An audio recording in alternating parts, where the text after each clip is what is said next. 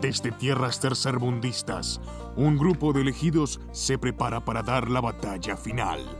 Inspirados en Dionisio, dios del vino y del teatro, este grupo de bebedores empedernidos relatarán los sucesos más dantescos y extravagantes de la estepa argentina. Bienvenidos a Ritos Dionisíacos.